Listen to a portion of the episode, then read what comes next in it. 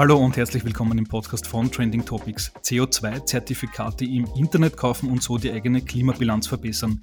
Diesem Prinzip folgen immer mehr Menschen und Unternehmen. Bei Climeworks aus der Schweiz etwa zahlt man einen Euro je wieder eingefangenem Kilo CO2. Pro Jahr müsste man als Mitteleuropäer etwa 7000 bis 8000 Euro im Schnitt bezahlen, um sein eigenes CO2 zu kompensieren. Aber kann und sollte man die CO2-Bilanz auf diese Weise schönrechnen? Das diskutieren wir heute im Podcast mit einem echten Experten für dieses Thema. Und bevor es losgeht, gibt es noch eine kurze Werbebotschaft. Die besten Startups, die schlausten Gründerinnen und die wichtigsten VCs. 2023 tourt die Glaub an dich Challenge der erste Bank und Sparkassen in Kooperation mit Trending Topics und dem Gründerservice der WKO wieder auf der Suche nach den besten Jungfirmen des Landes durch Österreichs. Beim größten Startup-Wettbewerb winken nicht nur der Titel Startup des Jahres, sondern auch spannende Keynotes und Investments in die Gründerinnen durch die Top VCs Österreichs. Alle Infos unter www.glaubandich-challenge.at. So, und jetzt ist es soweit. Jetzt begrüße ich recht herzlich im Podcast Andreas Ecke, den CEO von Generation Forest. Herzlich willkommen. Dankeschön. Liebe Grüße aus Panama. Ja, super. Damit nimmst du auch gleich meine erste Frage vorweg. Wann warst du das letzte Mal in Panama, beziehungsweise was machst du gerade dort? Also, ich lebe in Panama schon seit vielen Jahren, schon seit mehreren Dekaden sozusagen. Das erste Mal bin ich hier in den 80er Jahren hergekommen nach Panama und lebe seitdem. Bin aber immer wieder auch in Europa und in meiner Heimatstadt Hamburg. Aber ich lebe hier. Alles klar. Und du bist nicht nur äh, privat da, sondern auch beruflich. Der Generation Forest kauft auch in Panama Grundstücke auf, um dort wieder Wald aufzuforsten. Ähm, gib uns mal Einblicke, was macht ihr vor Ort genau? Ja, also The Generation Forest ist ja eine deutsche Genossenschaft, in der mittlerweile über 6000 Menschen aus über 20 Ländern Mitglied sind.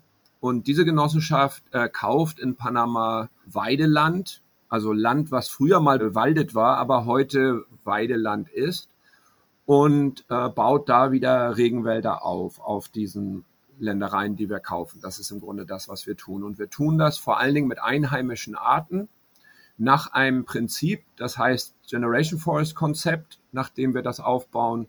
Und das ist so eine Mischung aus der Biodiversität des Naturwaldes und der Produktivität von Plantagen beide Systeme oder beide Formen haben sozusagen Nachteile. Die, der Wald, der Naturwald, das kennt man ja, ist ein super diverses System, eines der diversesten Ökosysteme der Welt, der tropische Regenwald. Und ist folglich ein sehr stabiles System, das seit über 60 Millionen Jahren sich entwickelt hat. Hat aber den Nachteil, dass wir generell mit diesem Wald oft weniger Geld verdient wird, als im Falle dessen, dass man den abholzen würde und dann meinetwegen Soja oder Weidewirtschaft darauf machen würde. Das heißt, der Nachteil ist sozusagen, dass der Wald, ich sage immer, noch nicht profitabel genug ist, weil auf gut Deutsch sind wir Menschen einfach nur noch zu blöde, mit dieser Vielfalt an Werten im Wald umzugehen. Aber so wie die Realitäten heute sind, ist es nicht, wie man das in, in den im Anglo-Saxon sagt, highest and best use. Also es ist nicht die beste Nutzungsform ökonomisch gesehen. Und deswegen die, haben die Leute sich einfallen lassen, dass wir doch aus dem Wald eigentlich nur die Bäume rausholen können und Monokulturplantagen machen. Diese Monokulturplantagen haben jetzt genau das, was der Wald nicht hat, nämlich eine riesige Produktivität. Da werden pro Hektar 10 bis 20 Kubikmeter jedes Jahr zusätzliches Holz produziert.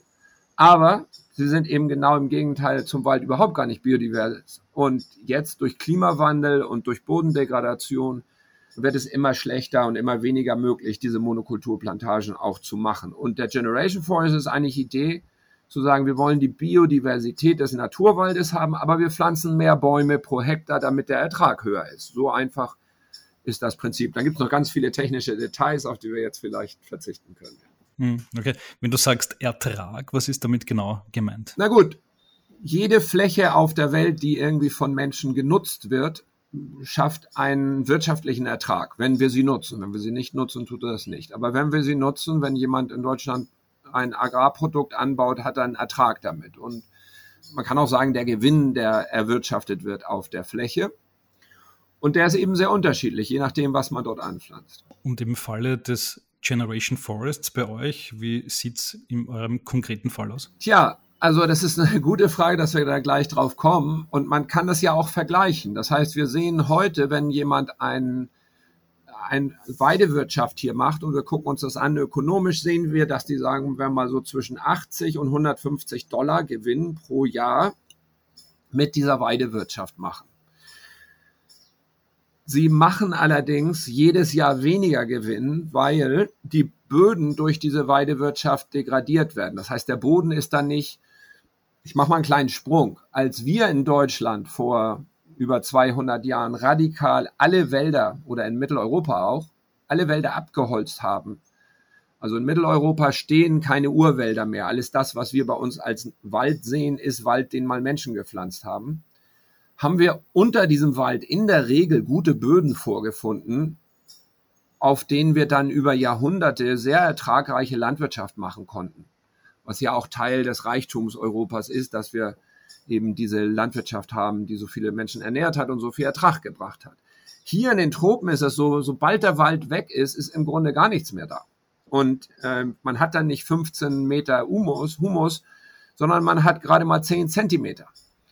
Und diese 10 Zentimeter, ich komme ja aus Hamburg, da regnet es viel, 800 Millimeter pro Jahr. Hier in den Tropen ist es bis über 4000, also fünfmal so viel Regen. Das heißt, das bisschen, was dann da noch an Boden ist, wird schnell vom Regen weggewaschen. Und dadurch wird der Ertrag stark verringert. Also, und was ist die Idee mit dem Generation Voice? Ich mache jetzt wieder einen Sprung nach vorne diesmal. Wir bauen den auf über 20, 30 Jahre und dann in dem, so um den 25. bis 30. Jahr geht das in eine Phase über, und da wir das jetzt auch schon seit fast 30 Jahren machen, wissen wir, dass das geht. Also das haben wir uns nicht nur jetzt ausgedacht, sondern es basiert auf unserer praktischen Erfahrung. Wir fangen ab dann irgendwann an, gar nicht mehr sogenannte Durchforstung zu machen, sondern nur sogenannte selektive Ernte. Also wir gehen rein, holen ein, zwei Bäume raus. Wir wissen, dass in dem Moment der Wald circa sechs, sieben, acht Kubikmeter Holz pro Jahr zuwächst. Wenn wir dann fünf, sechs Kubikmeter rausnehmen, nehmen wir sozusagen gerade das raus, was zuwächst. Und wenn wir das nach heutigen Preisen verkaufen, sind das netto ungefähr 1000 Dollar pro Jahr. Das heißt, eigentlich ist der Wald das viel, also unserer Wald zumindest, das bessere Business als die Weidewirtschaft. Die Weidewirtschaft macht 100, wir machen 1000 Dollar. Wer wird da nicht jetzt äh, den Wald nehmen?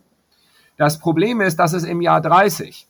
Und bis in das Jahr 30 haben wir zwar auch Einkünfte, die uns das zurückbezahlen, Stück für Stück, aber es ist eben lange Jahre, also zum Beispiel die erste sogenannte kommerzielle Durchforstung findet im zwölften Jahr statt. Das heißt, zwölf Jahre machst du nur, machst du nur Verlust eigentlich. Oder investierst nur. Du machst in dem Sinne keinen Verlust, du investierst. Und hast aber keinen positiven Geldfluss, der zurückkommt. Und selbst im zwölften Jahr kommt nur ein bisschen was zurück. Das heißt, du musst dann bis ins zwanzigste Jahr noch weiter Geld reinstecken. Und da kommen wir jetzt auch auf das CO2. Genau, weil das ist halt der, der gute Nebeneffekt oder eigentlich der Haupteffekt, einer der Haupteffekte von Wäldern, dass sie CO2 binden. Und äh, ich habe es eingangs schon in der Anmoderation gesagt, da kann man sich jetzt CO2-Zertifikate kaufen. Das tun große Unternehmen, auch Privatpersonen. Wie funktioniert dieses Business? Die Grundidee ist, dass wir unsere Emissionen weltweit an CO2 reduzieren müssen. Wir müssen sie auf Null bringen. Und wenn wir ehrlich sind, wissen wir, dass wir sie sogar noch unter Null runter. Also wir müssen das, was wir im Laufe der letzten Jahrzehnte vor allen Dingen in die Atmosphäre entlassen haben, auch aktiv wieder rausholen. Das heißt, wenn wir heute zum Beispiel schon bei Null Emissionen wären, müssten wir immer noch CO2 aus der Atmosphäre holen. Da gibt es nun verschiedene Formen, wie man das CO2 aus der Atmosphäre holt. Eigentlich ist es eine Dienstleistung, vielleicht wie ein Reinigungstrupp, der irgendwas sauber macht und einen bestimmten Dreck aus einem bestimmten Raum rausholt und dafür bezahlt wird, dass dieser Dreck aus dem Raum rausgeholt wird. In dem Falle ist das Dreck, der Dreck ist das CO2 und der Raum ist unsere Atmosphäre. Und das kann man durch verschiedene Formen machen. Es gibt äh, Technologien mittlerweile, die mit großen Gebläsen äh, die Luft einfach nur einatmen in Maschinen, die dann maschinell das CO2 trennen. Das ist immer noch sehr teuer. Genau, berühmte Carbon Capture, da hatten wir auch schon eigene Podcast-Folgen dazu. Euer Ansatz ist äh, quasi ein bisschen oldschool mit Bäumen, ne? Genau, unser Ansatz ist oldschool. Ich muss auch dazu sagen, dass ich gegen keinen der Ansätze bin. Und wenn wir einen Schritt zurück machen, sind wir jetzt an einem Punkt, wo die Menschheit innerhalb der nächsten fünf, zehn Jahre entscheiden wird, ob das Leben auf diesem Planeten weiter lebenswert ist oder ob wir in eine Situation kommen, die sogar zivilisationsgefährdend sein kann. Wir haben ja schon ein bisschen was davon mitgekriegt bei den Überschwemmungen in Europa, wir haben noch nicht so eine Situation, wie wir sie jetzt zum Beispiel im Süden Madagaskars sehen, wo Leute, die bisher da gut gelebt haben, Stück für Stück, also in riesen Armut und jetzt auch Hunger und die Gesellschaft zerfällt. Und das wollen wir weltweit nicht. Aber wenn das mit dem Klimawandel so weitergeht, und ich bin keiner von den Leuten, die immer rumläuft und alles apokalyptisch sieht, aber wir müssen sehen, dass es mehrere Szenarien gibt. Und ein Szenarium ist, dass wir das nicht richtig hinkriegen und dass es eben überall, nicht, wenn einfach Ernten überall immer wieder ausfallen, gibt es zu wenig zu essen und dann wird sich um das, was es zu essen gibt, ganz schön gestritten werden und das wollen wir nicht sehen. Also wir haben ein Szenario, das ist sehr schlecht. Wir haben auch bessere Szenarien. Das kann eben auch sein, dass es nicht so katastrophal wird. Aber man wäre ja blöde, wenn man jetzt nicht davon das schlechteste Szenario zumindest in Betracht zieht. Und selbst die besseren Szenarien, die treten dann vor allen Dingen ein, wenn wir jetzt konkret was tun.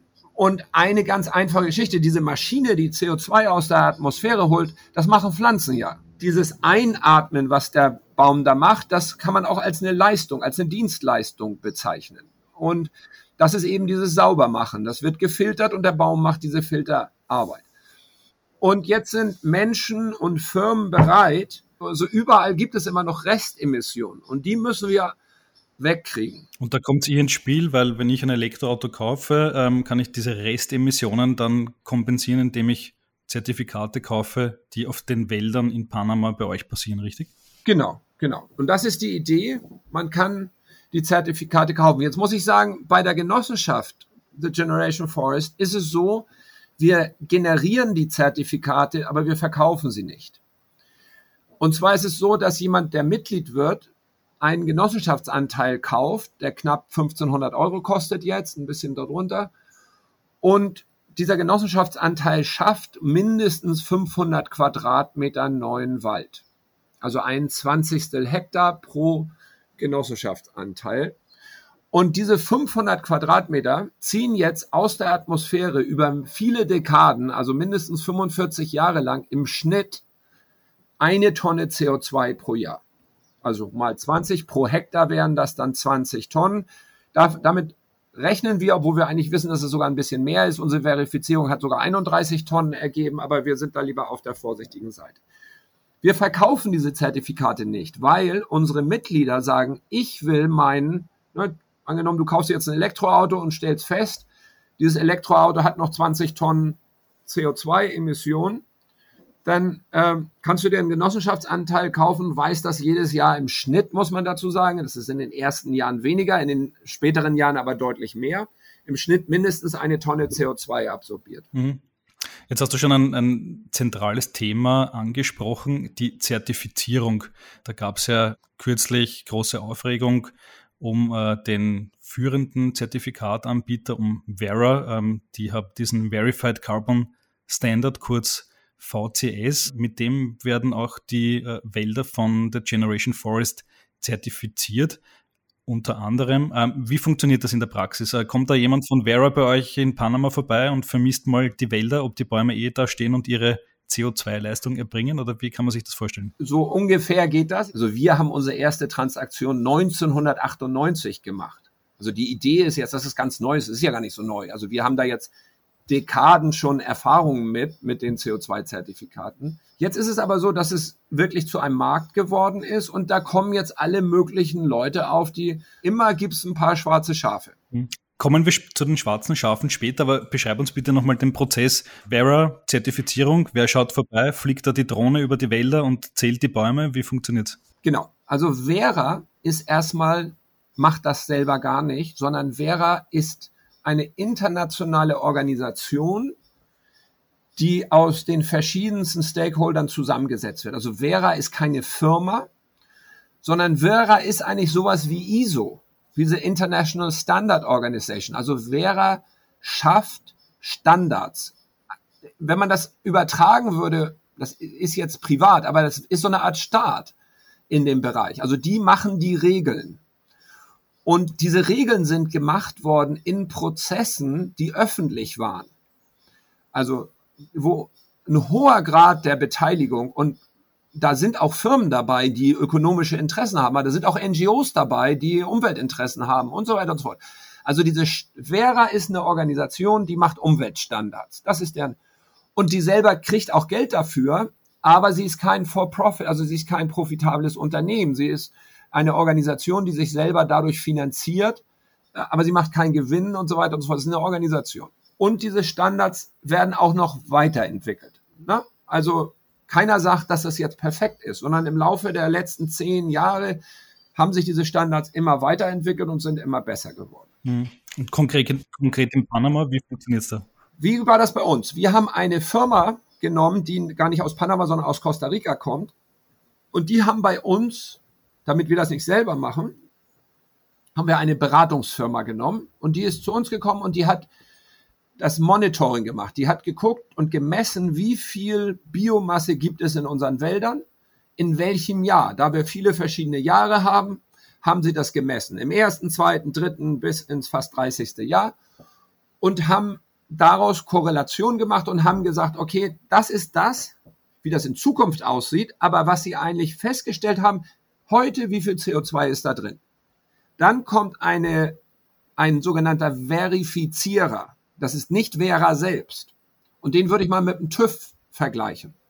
Das ist auch so eine Organisation, das ist wieder aus einem anderen Land, das ist aus Econtech heißen die, die kommen aus Kolumbien. Und das ist so eine Art technischer TÜV in Kolumbien. Die sind gekommen und was haben die jetzt gemacht? Die haben verifiziert, ob das, was diese Firma, gar nicht wir selber, sondern schon eine Firma aus, outgesourced gemessen hat, ob das stimmt. Und das ist sehr umfangreich. Also da war eine, war eine Verifiziererin, eine ganz schlaue Frau, die war hier und ist über eine Woche hier überall rumgefahren, hat ihr Team mitgebracht, hat Leute auch vor Ort noch kontraktiert, hat alles nachgemessen. Und zusätzlich zu diesen ganzen Messungen, was sie erstmal macht, sie guckt sich an, wie war die Methode? Zeigt mir die Werkzeuge, mit welchen Werkzeugen hat es? Es gibt kaum einen Prozess in der Welt, der so stark auditiert, verifiziert wird wie dieser Prozess. Und was die dann gesagt haben, die haben dann gesagt, haben einen Bericht geschrieben und haben gesagt, wir haben die Methoden verifiziert und die Methoden sind korrekt. Die diese Firma, gar nicht wir selbst, also gar nicht Generation 4 selbst, sondern diese Firma gemacht hat, die Methoden sind korrekt. Wir haben nachgemessen, die Messungen sind korrekt. Also der zweite Bericht nach der Firma, der Verifizierer, das geht dann zu Vera. Und da sitzen dann wieder Spezies, die sagen, okay, hier sind unsere Standards. Was die dort verifiziert haben, entspricht das unseren Standards. Und erst dann gibt es sogenannte Carbon Certificates, Zertifikate, die sagen, in dem Wald ist real so und so viel CO2 drin. Ehrlich gesagt ist das nicht so kompliziert. Man, das machen wir jeden Tag. Es gibt aber verschiedene Arten, das zu machen. Und was wir machen ist, wir verkaufen diese Dienstleistung der Bäume, das CO2 in den Bäumen selber zu speichern. Das wird nachgemessen, das wird verifiziert und dafür kriegen wir dann Zertifikat. Mhm. Okay, also es ist ein, ein aufwendiger Prozess, der ist sicher auch nicht äh, günstig. Äh, was bekommt man denn pro Tonne CO2, die in euren Bäumen gespeichert ist? Auf dem Markt werden diese CO2-Zertifikate zwischen 8 bis hin fast 30 Dollar gehandelt. In dem Falle der Genossenschaft ist es aber so, dass wir die gar nicht verkaufen, sondern unsere Mitglieder wollen ja diese Dienstleistung haben. Also diese Reinigungsleistung für sich selbst, weil sie das gegen ihren eigene CO2-Emissionen, die sie dann noch haben, berechnen wollen. Oder wenn sie schon neutral sind, sagen, ich will sogar klimapositiv werden.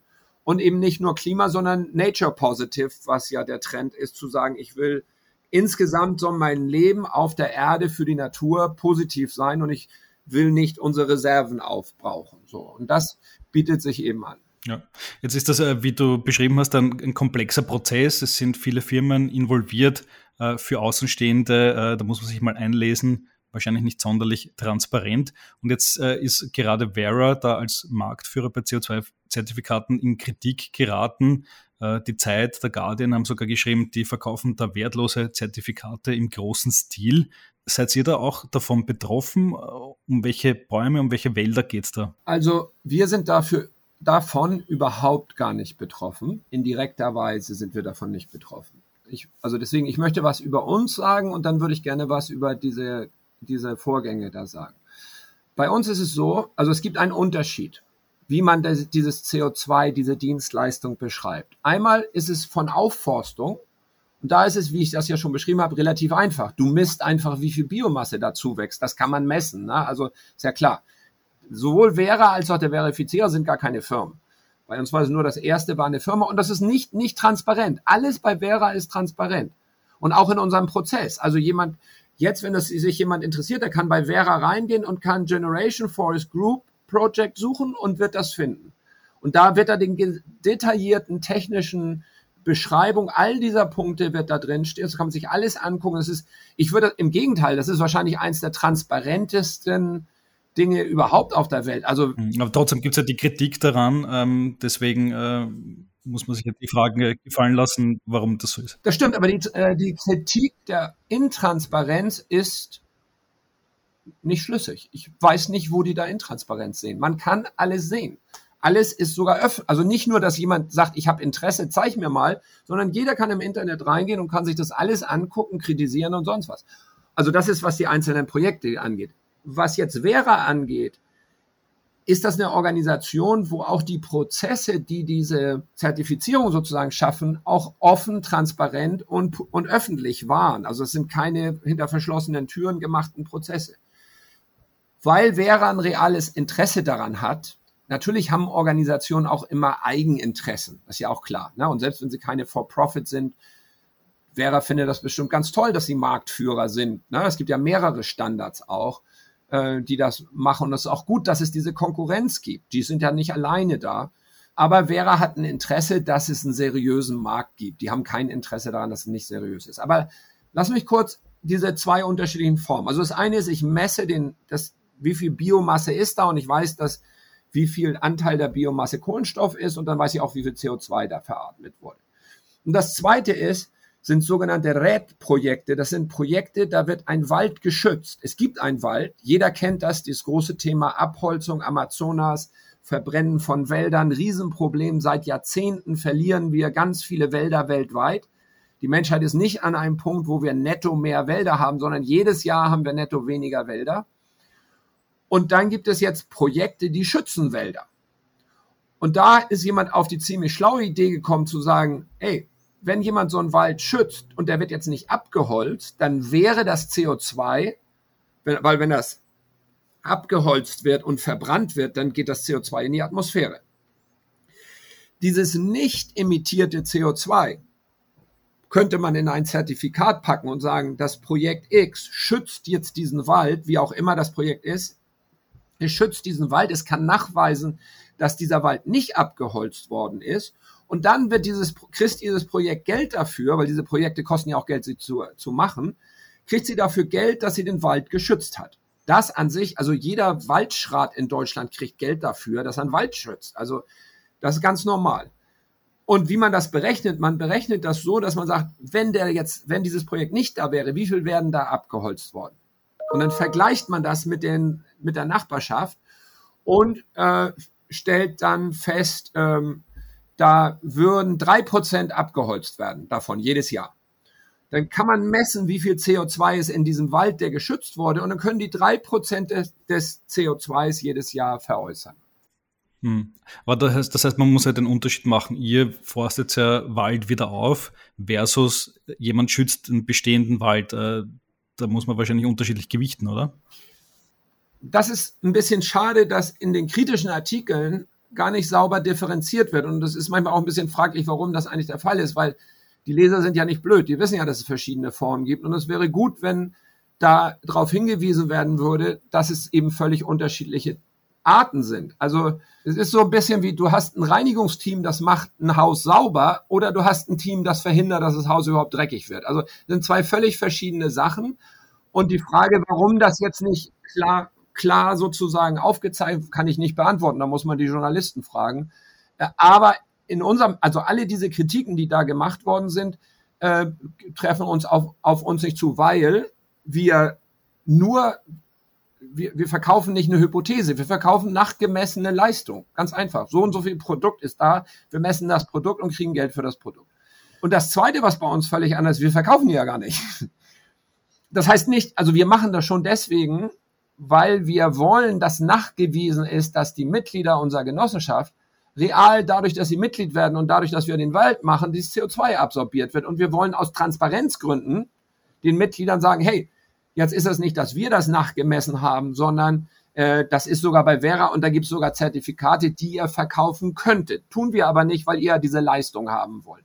Das ist das ist, deswegen haben, haben die zwei Sachen nichts miteinander zu tun. Ja, aber anders gefragt, würden Sie sich da nicht wünschen, dass diese anderen Projekte, die bestehende Waldflächen in CO2-Zertifikate quasi verwandeln, nicht zugelassen werden, weil Sie machen sich ja offenbar viel Mühe, die Wälder aufzuforsten, da wird viel Geld in die Hand genommen. Da müsste man ja ein ganz andere anderes Level an Zertifikate schaffen, um, um da auch eine Unterscheidung treffen zu können. Jetzt wird ja alles in einen Topf geworfen, obwohl es ja doch sehr unterschiedliche Dinge sind. Es gibt ganz verschiedene Standards, nach denen das passiert, die in Vera auch da sind. Es gibt ganz verschiedene Methoden. Und man sucht sich quasi aus diesen Methoden, die innerhalb der Standards sind, eine Methode aus, nach der man vorgeht. Und wir gehen natürlich, haben natürlich eine andere Methode als so ein Projekt, das einen Waldschutz macht. Deswegen, wenn man das sich genau betrachtet, am Ende gibt es ein Produkt, das heißt eine Tonne CO2. Eine Umweltdienstleistung. Und das heißt, in dem einen Fall ist es verhindert worden, dass diese Tonne CO2 in die Atmosphäre steigt. In unserem Fall ist es so, dass wir diese Leistung des CO2 aus der Atmosphäre zu holen nachgewiesenermaßen gemacht haben. Und dafür gibt es ein Zertifikat. Das heißt, die Messeinheit ist die gleiche, eine Tonne CO2 aber die dahinterstehenden Methoden sind komplett unterschiedlich. So, jetzt die Frage, äh, könnte ich doch eigentlich froh sein, wenn die Konkurrenz weg ist, nach dem Motto, bin ich aber nicht, weil erstens, wir sind ein Sozialunternehmen und unser Ziel ist, so viel wie möglich biodiversen Wald auf der Welt zu schaffen. Und auch wenn wir uns jetzt darum kümmern, aufzuforsten, sind wir natürlich, das sind äh, Schwesterprojekte, die das gleiche Ziel haben, Wald zu schützen, nicht durch Aufforstung, wir haben übrigens in der Genossenschaft eine ganz tolle Diskussion gehabt. Wir haben eine Wertediskussion gehabt, die wir immer wieder führen. Was sind eigentlich unsere Werte? Und eigentlich finden wir, dass alle gesellschaftlichen Organisationen diese Diskussion haben sollten. Wir müssen uns überlegen, wie wir auf dieser Welt agieren und welche Werte wir haben. Und wir haben einen Wert festgelegt, der eigentlich von der von der Definition her gar keiner ist. Nämlich wir sagen, wir als Wert nehmen wir an, dass wir wissenschaftlich arbeiten wollen. Das heißt, oder werden. Das heißt, wenn etwas rauskommt, was vielleicht ökonomisch für uns nicht gut ist, aber wissenschaftlich nachgewiesen ist, werden wir das nicht vertuschen, sondern werden sagen, das ist die wissenschaftliche Realität, der stellen wir uns. Und es gibt ja ganz viele, es gab über die Genossenschaft einen ganz tollen Artikel im Spiegel, der sehr kritisch uns betrachtet hat. Ne? Ich habe überhaupt gar nichts, und ich glaube, natürlich ist Journalismus wichtig, kritisch die, die Dinge auf der Welt zu betrachten. Das Problem ist, wenn es unwissenschaftlich gemacht worden ist. Und jetzt in den Tagen und Wochen nach diesen Artikeln, die groß, also als da, und ich kenne mich gut genug aus, als da stand, 80 Prozent der Zertifikate sind, sind wertlos, das ist falsch. Und ich sag, möchte es auch so formulieren, ich glaube, die Journalisten wussten, dass das falsch ist. Und das ist eben schlimm, weil dann ist der Journalismus nicht mehr wissenschaftlich und sagt auch nicht, wo kommt das eigentlich her, diese 80 Prozent. Das halte ich für, für, für sehr problematisch und freue mich immer, wenn dann Journalisten sich ransetzen und die Dinge komplex, das sind ja komplexe Sachen. Und keiner sagt, die Standards sind so, wie sie jetzt für immer sein müssen. Die Standards sind weiterhin verbesserbar. Ja, das hat der Vera auch angekündigt, dass die äh, Messmethoden äh, sollen ja offenbar verbessert werden, weil es derzeit ja noch die eine oder andere Lücke gibt. Genau. Und es, das, das liegt aber in der, in der Natur dieser Schutzprojekte. Das ist für uns ist genauere Messung als bei uns, würde ich sagen, ist schwer, das irgendwie hinzukriegen, das jetzt noch genauer zu messen. Spielt also deswegen für diese Waldschutzprojekte äh, kann das so sein. Aber eine Sache wissen wir genau, dass wir nämlich seit 20, 30 Jahren, jeder Mensch kennt das, hat das gelesen, gehört, die Wälder gehen weg und so weiter und so fort. Und wir haben das nicht geschafft, das aufzuhalten. Die einzigen Orte, an denen das aufgehalten worden ist, ist bei diesen, der Masse dieser Projekte, ist das aufgehalten worden.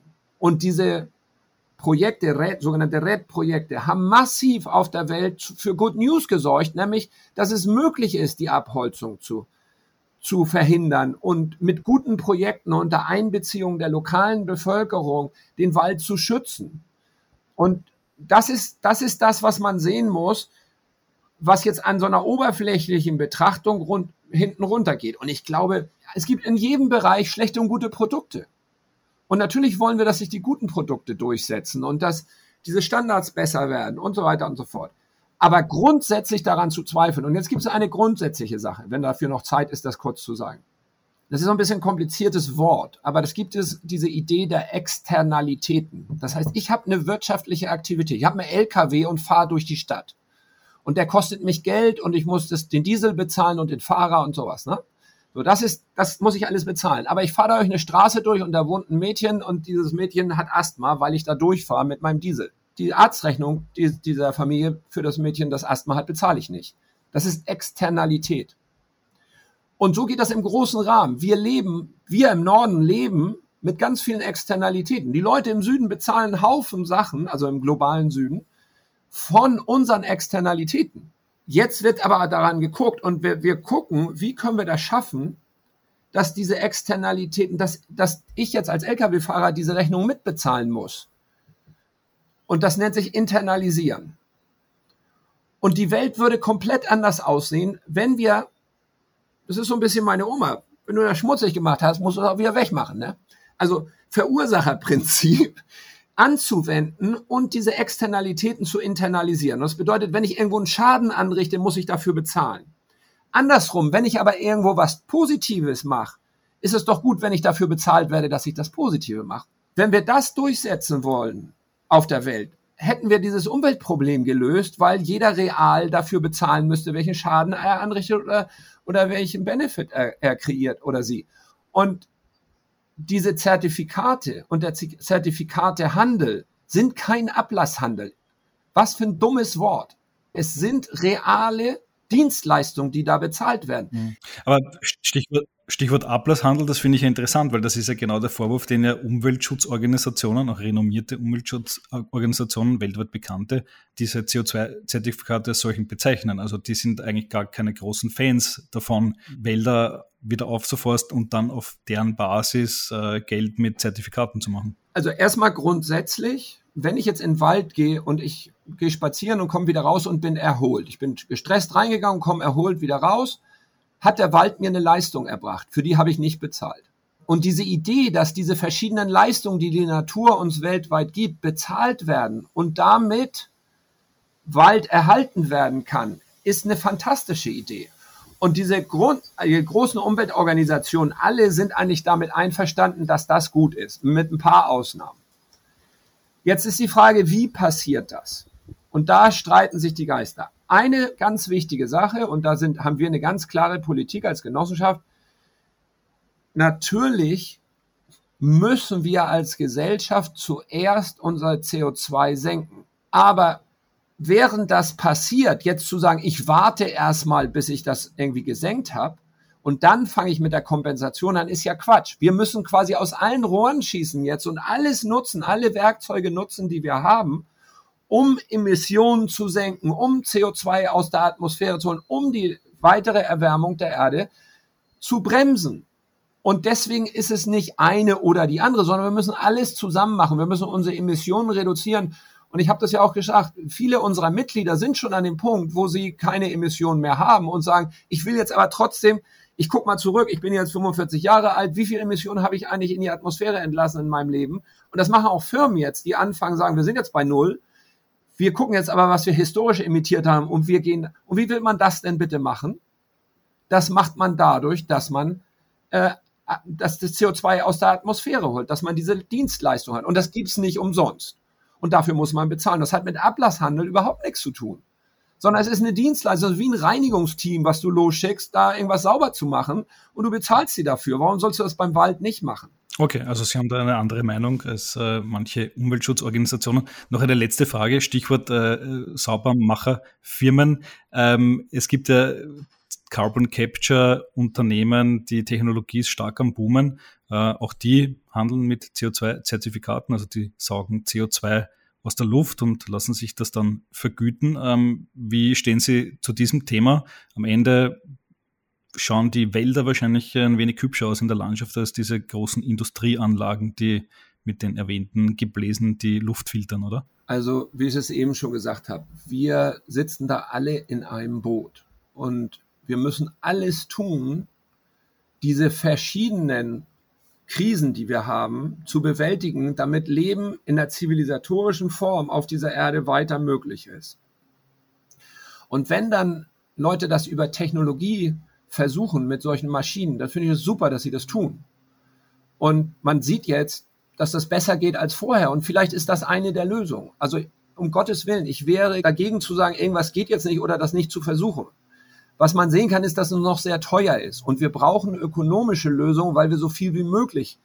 Nicht? Wenn ich so und so viel Geld zur Verfügung habe, ist die Frage, wie viele Tonnen kriege ich damit aus der. Und wie gesagt, so eine Tonne Waldtonne kostet 15 Dollar. Und so eine, ähm, ich weiß nicht, wo die jetzt sind, die waren mal bei 800 Dollar die Tonne, sind jetzt vielleicht bei 200. Sie haben ja dazu was gemacht, Sie wissen da jetzt besser Bescheid als ich. Dann ist das erstmal gut, dass wir das versuchen. Wir müssen alles versuchen und alle, alle Dinge tun.